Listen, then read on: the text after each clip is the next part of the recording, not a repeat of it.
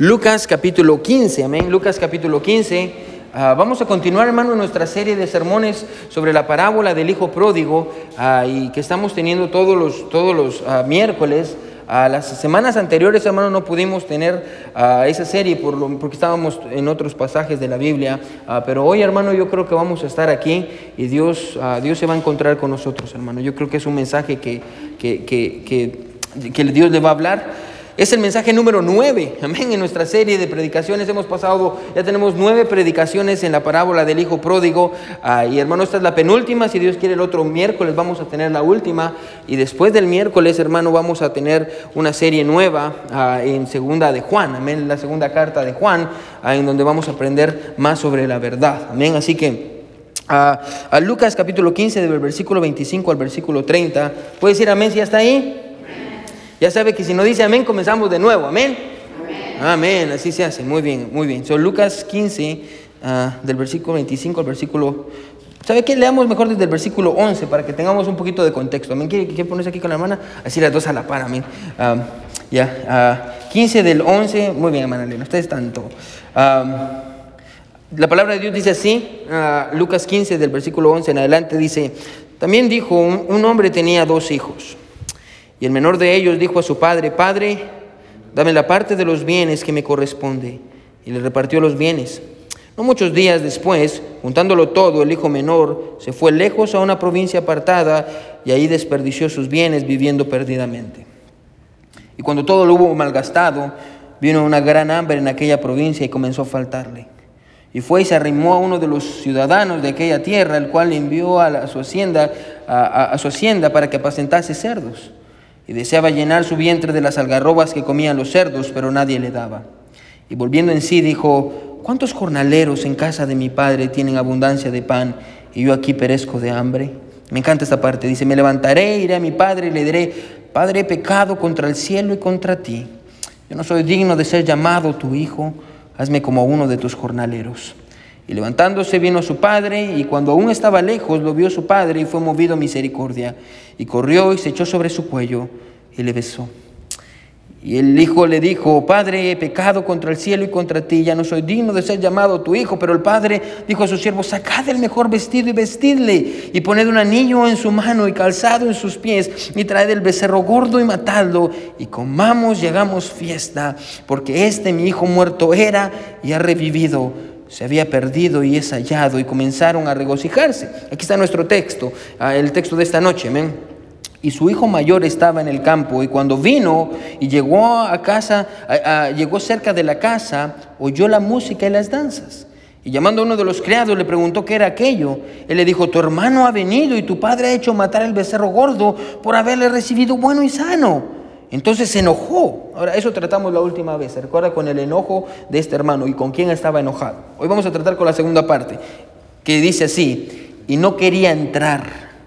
Salió por tanto su padre y le rogaba que entrase. Mas él respondiendo dijo al padre, he aquí tantos años te sirvo, no habiéndote desobedecido jamás y nunca me has dado ni un cabrito para gozarme con mis amigos, pero cuando vino este tu hijo, que ha consumido tus bienes con rameras, has hecho matar al becerro gordo. Vamos a dejarlo hasta ahí, hermanos. El otro miércoles, si Dios quiere, vamos a cubrir el versículo 31 32, pero hoy quiero predicar bajo este título. Afuera del círculo del gozo. Amén. Afuera del círculo del gozo. Amén. Este hermano, este hermano mayor no quería entrar. A mí no quería entrar. Y, vamos a ver, hermano, qué es lo que pasa cuando usted está afuera ah, de, la voluntad de Dios. Amén. Y qué es lo que nosotros perdemos cuando estamos afuera de la voluntad de Dios. Y sí que, hermano, yo creo que va a ser uno de esos mensajes que tal vez ah, usted no necesita hoy o tal vez sí, pero todos lo vamos a necesitar en algún punto de nuestras vidas. Amén. Así que vamos a orar y una vez más, afuera del círculo del gozo. Y a manera de subtítulo, el precio del orgullo. ¿Cuánto está dispuesto a pagar por su orgullo? ¿Cuánto le va a costar su orgullo, hermano? Afuera del círculo del gozo, el precio del orgullo. Vamos a orar. Mi buen Dios que estás en el cielo, Señor, ayúdanos, Padre, a, poder deshacernos de ese orgullo, mi Dios, que nos consume. Padre, ¿cuánto nos va a costar? ¿Cuánto nos cuesta el orgullo, Dios? Ayúdanos a entender que siempre hay un precio que tiene que ser pagado, mi Dios, por nuestro orgullo. Padre, te doy gracias por los hermanos. Gracias, Dios, por su corazón, ah, porque quieren ir a visitarme, Dios, porque quieren ganar almas, Señor. Y estoy bien emocionado por lo que tienes para nuestra iglesia, Dios. Lo mejor está por venir, Dios. Gracias, Padre, por tus bondades. En el nombre de Jesús oramos. Amén y amén. Pueden sentarse, hermanos. Pueden sentarse. Amén.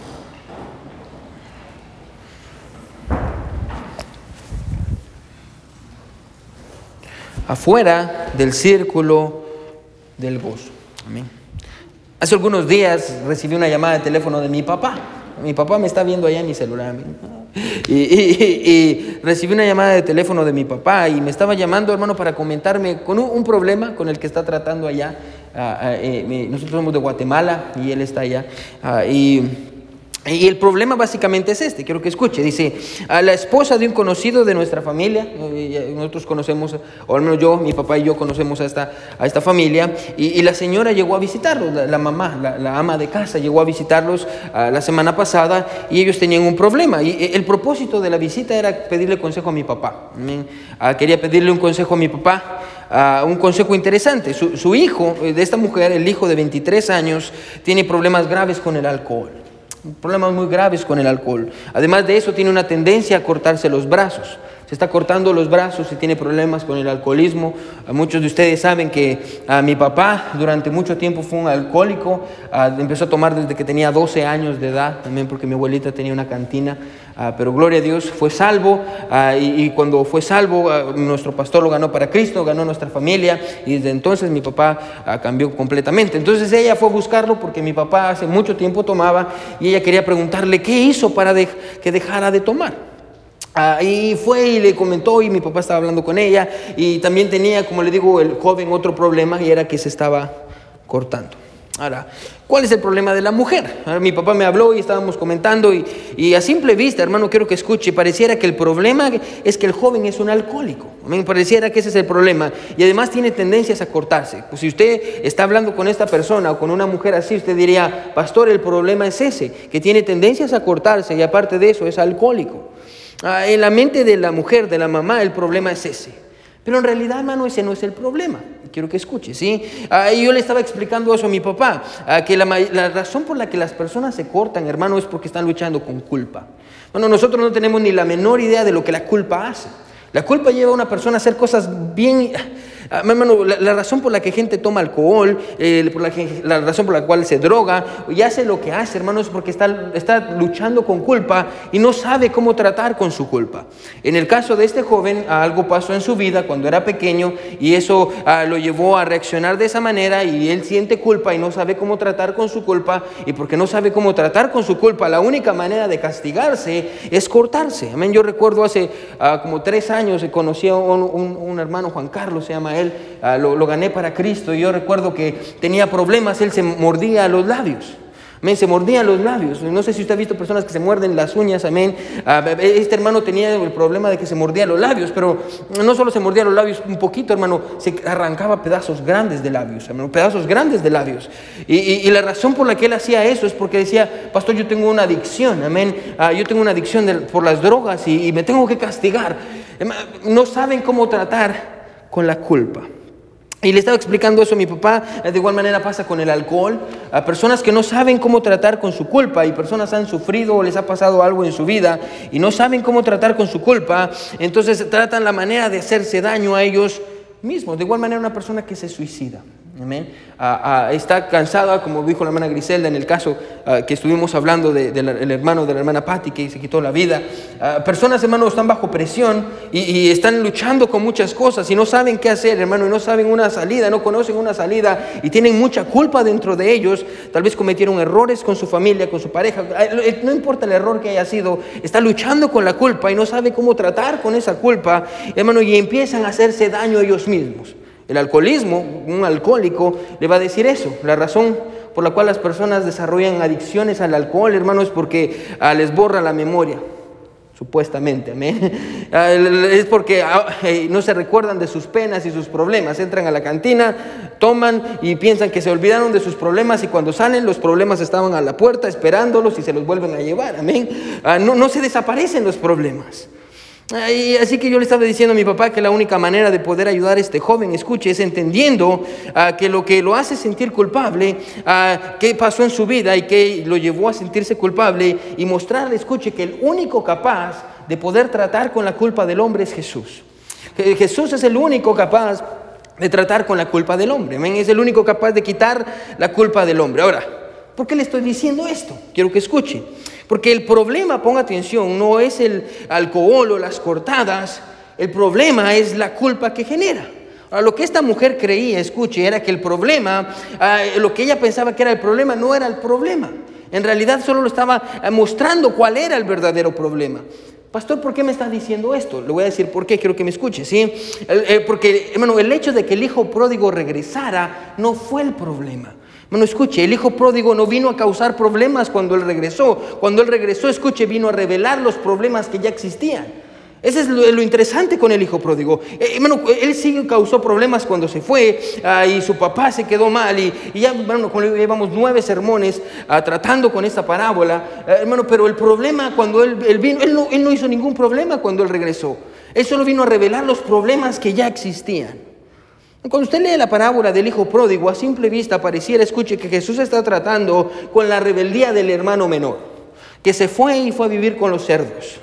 Ah, cuando en realidad, hermano, no está tratando con el hermano menor, está tratando con el hermano mayor. Hermano, cuando el hermano menor regresa a casa, escuche, como le dije, no generó ningún problema. Al contrario, su regreso reveló cuál era el verdadero problema y el verdadero problema estaba en el corazón del hermano mayor. Ahí estaba el verdadero problema. Y una prueba de ello, escucha, es que al enterarse de que su hermano menor había regresado, la Biblia dice que lo primero que hace, en lugar de ponerse feliz y decir, mi hermano regresó, mi hermano se arrepintió, en lugar de ponerse feliz, la Biblia dice que se enojó. Se enojó en una gran manera y dijo, ¿por qué? Y está enojado. Y, y nos hicimos esta pregunta, hermano, porque ya tratamos con eso la última vez. Nos hicimos esta pregunta. No nos hicimos la pregunta de por qué está enojado, nos hicimos la pregunta de con quién está enojado. Y dijimos esto, escuche, que el hermano mayor no estaba enojado con su hermano menor por haber regresado, estaba enojado con su padre por haberlo aceptado. Amén. ¿Cómo es posible que mi papá lo aceptara? Y encima de eso, mató el becerro gordo y hizo una gran fiesta y a mí nunca me ha hecho nada. Entonces está enojado por eso. Estaba enojado con su padre por haberle dado a su hermano menor el becerro que él se merecía. Ahora, no le voy a cobrar por esto, amén, porque ya tratamos con eso la última vez, pero el becerro gordo en el pasaje es el perdón. Tipifica, con el, perdón, amén. Y, por eso está enojado el hermano mayor. ¿Cómo le diste el perdón a, este hijo pródigo que ni lo merecía? El que lo merecía era yo. Yo merezco eso, amén. Así que aquí encontramos, escucha al hermano mayor muy enojado. Ponga atención. Afuera de la fiesta que el papá había hecho, escuche, para celebrar que su hermano menor había regresado. Y en este punto, hermano, encontramos otro detalle en el pasaje. Quédese conmigo. Así que vamos a ver. Versículo 28. Mire lo que dice. Dice, entonces se enojó, y esto es con lo que vamos a tratar hoy. Y dice, y no quería entrar. Amén. Vamos a decirlo todos a la cuenta de tres. Uno, dos y tres. Y no quería entrar. Amén. El hermano mayor no solo está enojado con su padre, sino que encima de eso no quería entrar a la fiesta. Amén. No quería entrar a la fiesta. Ahora quiero que paremos unos minutos, hermano, porque es importante. Recuerde que Jesús no solo nos enseña, no solo da cosas a la ligera, siempre hay una razón por la cual nos enseña lo que nos enseña. Amén. Y lo que encontramos aquí es esto. ¿Qué, qué significa la fiesta? ¿Qué significa esta fiesta que está pasando mí? ¿Qué, qué, significa? Amén. Ah, porque para este punto, hermano, creo que usted ya sabe que Jesús no solo añade detalles porque sí. Ahora, hermano, quiero hacerle una pregunta. ¿Cuál es el tema central del capítulo 15 de, Lucas? ¿Con qué está tratando Dios en el capítulo 15? Ahora, quédese conmigo, sí le voy a ayudar para que, para que entienda. Amén. En el capítulo 15 encontramos tres parábolas. Amén. La primera parábola es la parábola de la oveja perdida. Amén. Y está la oveja, y el pastor tiene 100 ovejas, se pierde una, va a la busca y cuando la encuentra la Biblia dice que se regocija. Si se recuerdan, están felices. Después viene la moneda. La mujer tenía 10 monedas, 10 dracmas. Y se recuerda que les dije que en ese tiempo 10 dracmas tipificaban la pureza de una mujer. Si faltaba una dracma, ella no se podía casar. Perdió una moneda y anda como loca porque se quiere casar. Me imagino a Natalia, la, esposa de Brother David. Amén. Ay, cuando iba Brother David para allá, me, me, tengo que casar, si no, no me va a querer Brother David. Amén. Y, la encontró y estaba, uh, sí me voy a casar. La moneda estaba perdida, la encontró y cuando la encontró, la Biblia dice que se regocijó. La tercera parábola es la parábola del hijo perdido. Se fue, se perdió y cuando regresó, no todos se regocijaron. Bueno, eh, eh, la idea central del capítulo 15 que Dios está tratando con el gozo.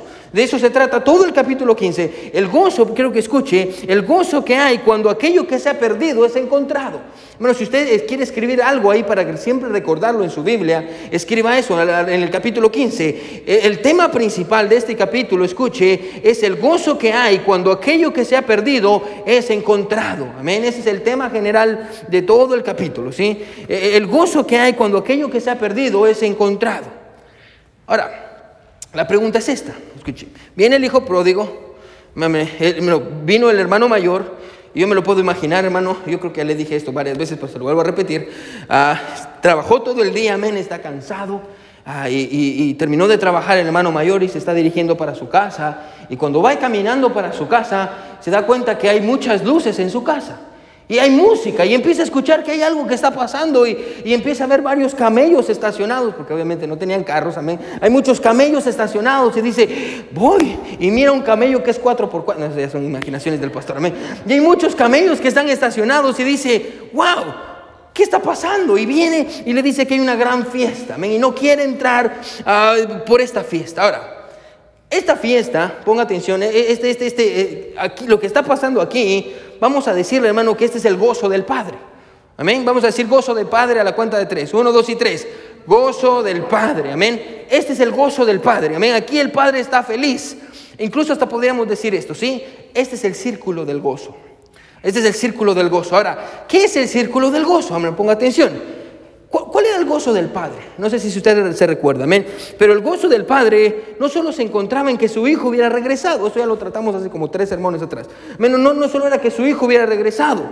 El gozo del Padre, escuche, era este, ponga atención, que él fue capaz de devolverle todo lo que el pecado le había quitado. ¿Se recuerda? Él le puso calzado sobre sus pies, le puso una túnica, él le dio un anillo, le puso un anillo en su mano, mataron un becerro. Bueno, y dijimos esto, el gozo de Dios tiene que ver con devolvernos aquello que el pecado nos ha quitado. Es lo que Dios quiere. En el pasaje, hermano, el Padre tipifica a Dios y el gozo de Dios, según el pasaje, es devolvernos todo aquello que el pecado nos ha quitado. Así que podemos decir esto, quédese conmigo, ¿sí? Aquí en el gozo, en el círculo del gozo, se encuentra, escuche, todo aquello que el pecado nos ha quitado.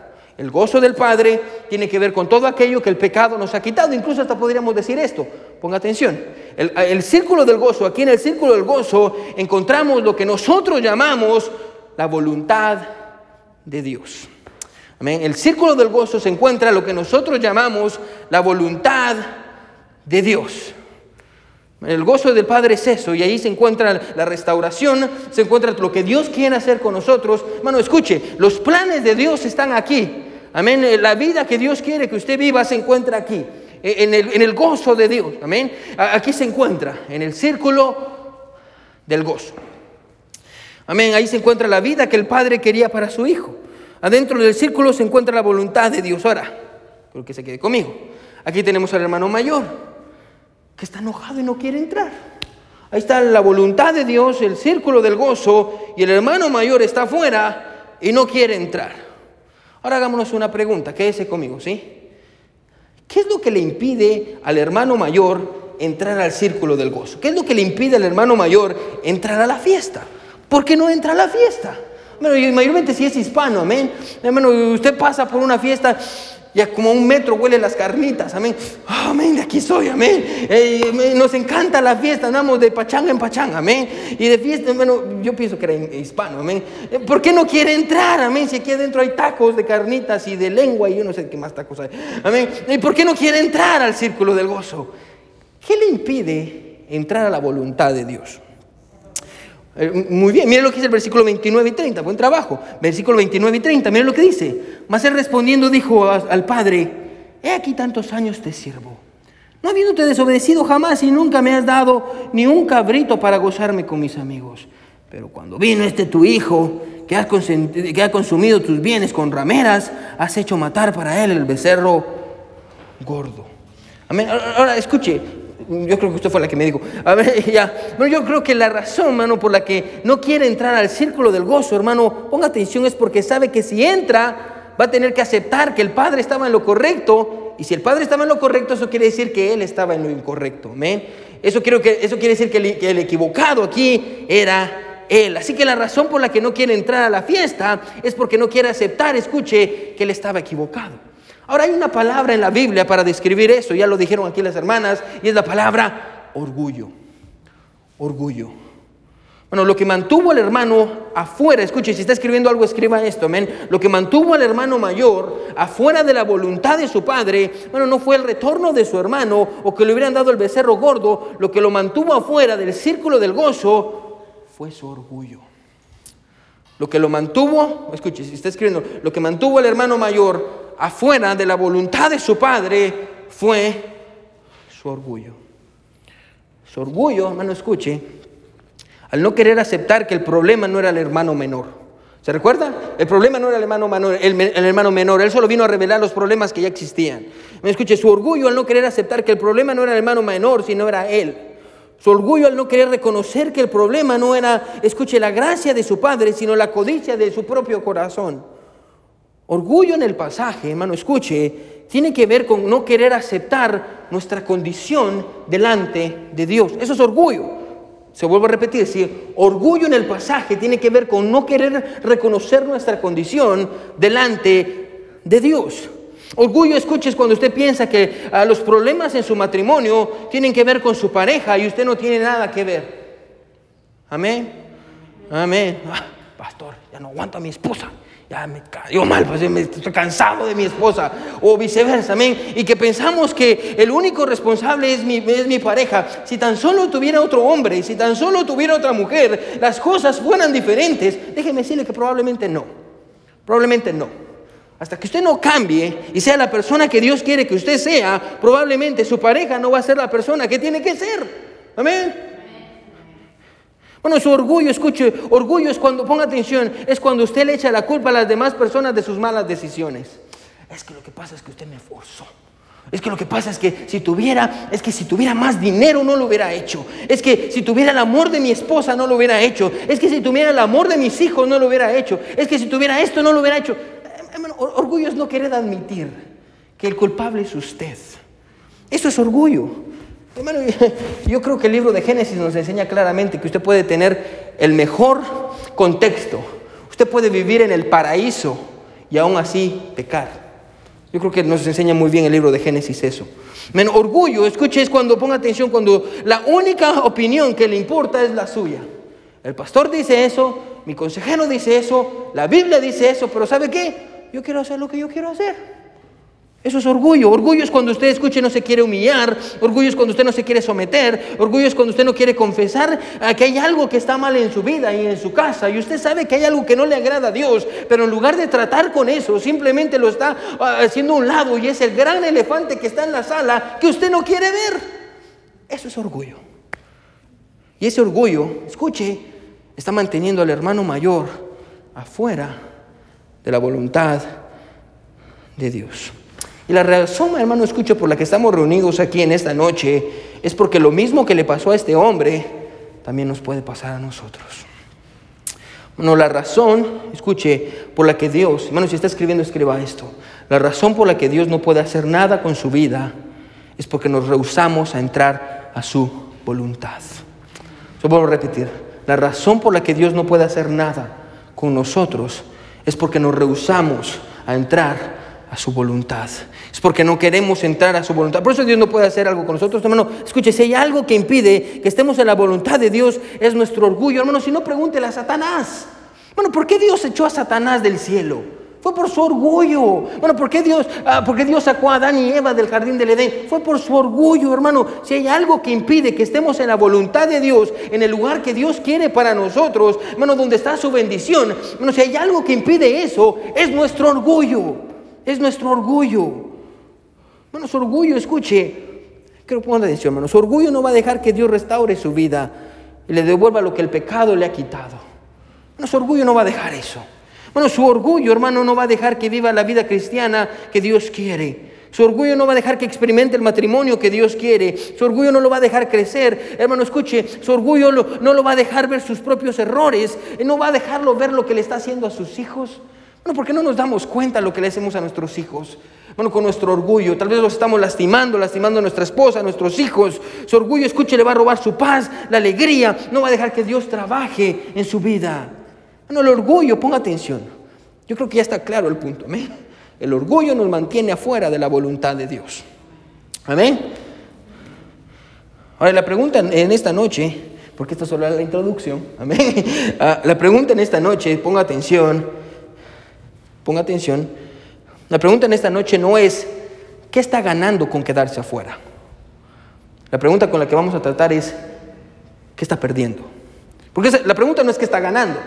Porque yo creo que en este punto usted y yo ya sabemos que no está ganando nada. La pregunta es, ¿qué está perdiendo el hermano mayor con, quedarse afuera del círculo del gozo? ¿Qué está perdiendo el hermano mayor al no querer entrar a la voluntad de Dios? Ah, y jóvenes, yo quiero que pongan atención porque es algo bueno para ustedes. ¿Qué van a perder ustedes cuando ustedes se rehusan a entrar a la voluntad de Dios? ¿Qué, qué está perdiendo? ¿Qué le está costando el no querer entrar al círculo del gozo? Si tuviéramos al hermano mayor aquí, ¿sí lo pueden ver? Amén. Sí, aquí está, pues sí lo pueden ver. Amén. Aquí está el hermano mayor. Si tuviéramos al hermano mayor aquí con nosotros y le preguntáramos, ¿te está costando algo no entrar a la fiesta? Yo pienso que él diría sí. Sí me está costando algo. ¿Qué te está costando? Bueno, y por eso que diría esto, ponga atención. Me está costando la relación con mi padre. Me está costando la relación con mi padre. Al no querer entrar al círculo del gozo, al no querer entrar a la fiesta, él está perdiendo la relación con su padre. Pero no solo le está costando la relación con su padre, ¿qué más te está costando el no querer entrar a la fiesta? ¿Qué más te está costando ah, el no querer entrar a la voluntad de Dios? Me está costando mi hermano. Me está costando mi hermano. ¿Qué más te está costando el no querer entrar al círculo del gozo? Me está costando el gozo. Compartir, me está costando el gozo. Me está costando el gozo. Hermano mayor, hermano, está sacrificando su relación con su padre Está sacrificando a su hermano, está sacrificando su gozo por su orgullo de no querer humillarse y entrar. Creo que es más que evidente, hermano, escuche que el, orgullo del hermano mayor le está costando demasiado. Bueno, pero no estamos aquí reunidos, escuche, para hablar sobre lo que el orgullo del hermano mayor hizo. Estamos aquí reunidos, escuche, para hablar sobre lo que el orgullo de no querer entrar a la voluntad de Dios nos está costando a nosotros. Bueno, ¿qué, le está costando su orgullo de no querer entrar a la voluntad de Dios? ¿Qué le, está costando? ¿Qué le está costando su orgullo? ¿Su relación con Dios? Su relación, bueno, porque ponga atención, bueno, si, usted no está en la voluntad de Dios, va a sonar muy obvio, hermano, usted no está en la voluntad de Dios. Hermano, usted no puede tener una buena relación con Dios estando fuera de la voluntad de Dios. Si estamos, si estamos bien ahí con eso, amén. Usted no puede decir, oh, pastor, yo tengo una buenísima relación con Dios estando afuera, hermano, de la voluntad de Dios. Bueno, porque yo conozco mucha gente y usted conoce gente que dice, ah, pastor, yo tengo a Dios en mi corazón. Pastor, y con eso basta.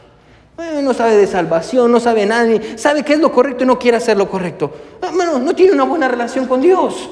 ¿Qué le está costando su orgullo? Hermano, escuche, y usted sabe que hay algo en su vida que no está bien y tiene que sacarlo porque le está costando su relación con su Padre. Y usted sabe, escuche, que hay algo que Dios quiere tal vez que usted haga y usted no quiere hacer. Usted está sacrificando la relación con su padre. Tal vez está sacrificando a su hermano. Como el pastor. Ay, pastor, usted está predicando contra mí. Es lo que nos tocaba hoy, amén. amén. no estoy predicando contra nadie, es lo que nos tocaba hoy, amén. Tal vez usted escuche, está sacrificando su relación con su hermano. Escuche, y su orgullo lo llevó a perder una relación con alguien cercano a usted. Y usted dice, no, pastor, primero que venga a pedirme perdón a mí, pastor. Pastor, usted no sabe, pastor, usted no sabe qué es lo que me hicieron, pastor. Hermano, yo no sé qué le hicieron a usted, pero yo sí sé qué es lo que usted le hizo a Jesús y aún así lo perdonó. Ah, ah, tal vez usted dice, oh pastor, ah, usted no sabe, usted no se imagina. Dígaselo a Jesús. Amén. No me lo diga a mí. Dígaselo a Jesús.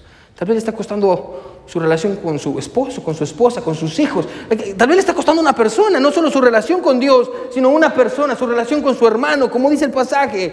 Tal vez le está costando el gozo. Tal vez usted vive una vida miserable.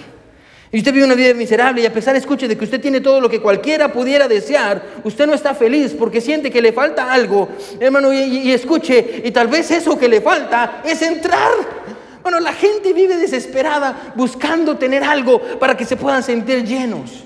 intentan con las mujeres, intentan con las drogas, intentan con el alcohol, intentan trabajando horas extras, intentan tratando la manera de tener dinero, aunque el dinero nunca es suficiente. Intentan buscar una manera de llenar ese vacío que tienen adentro, cuando realmente la única manera de llenarlo es entrando a la voluntad de Dios. La única manera, la única manera entrar a la voluntad de Dios.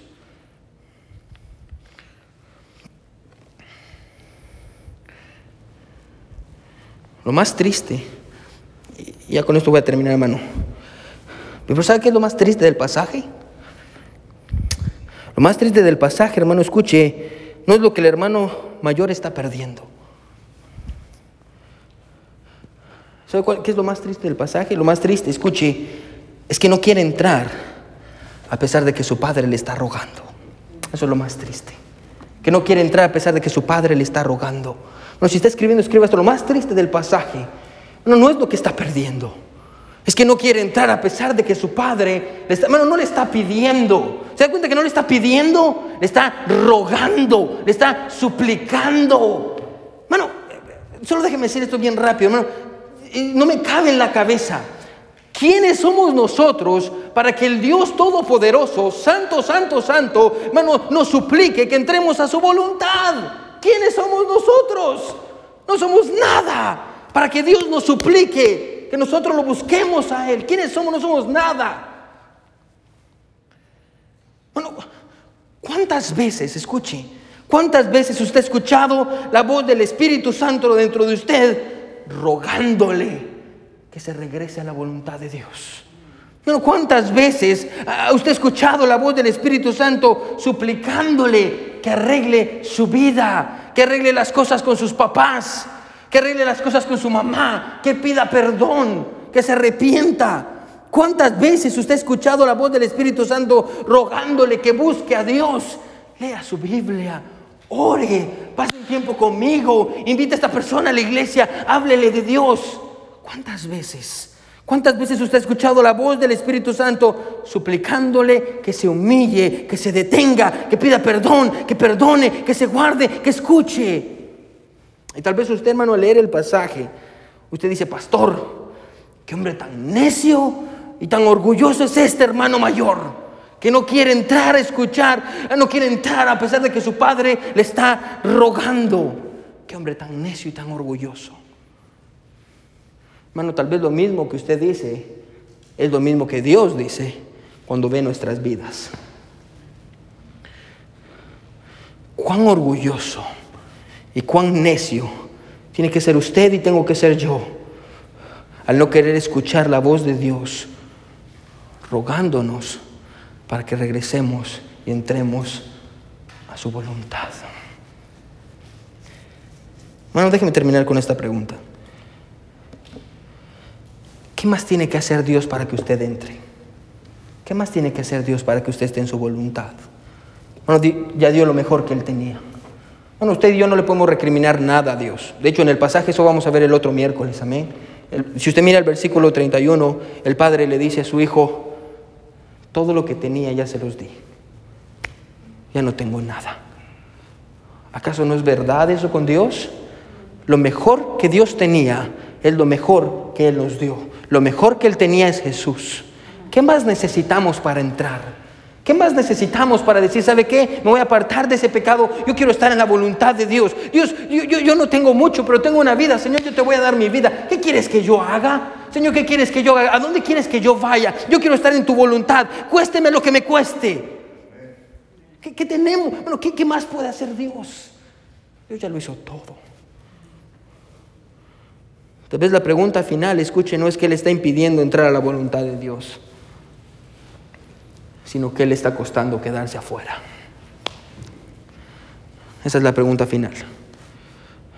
No es que le está impidiendo entrar a la voluntad de Dios, sino que le está costando quedarse afuera.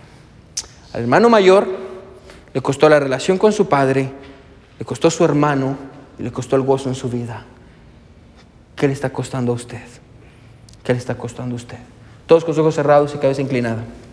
Nadie viendo. Todos con sus ojos cerrados y cabeza inclinada. Nadie viendo.